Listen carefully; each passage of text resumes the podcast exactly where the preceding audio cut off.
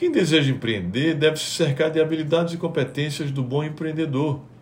Está muito focado no seu propósito. Parte desse propósito é traçar as estratégias para realizar seu sonho e partir para a ação.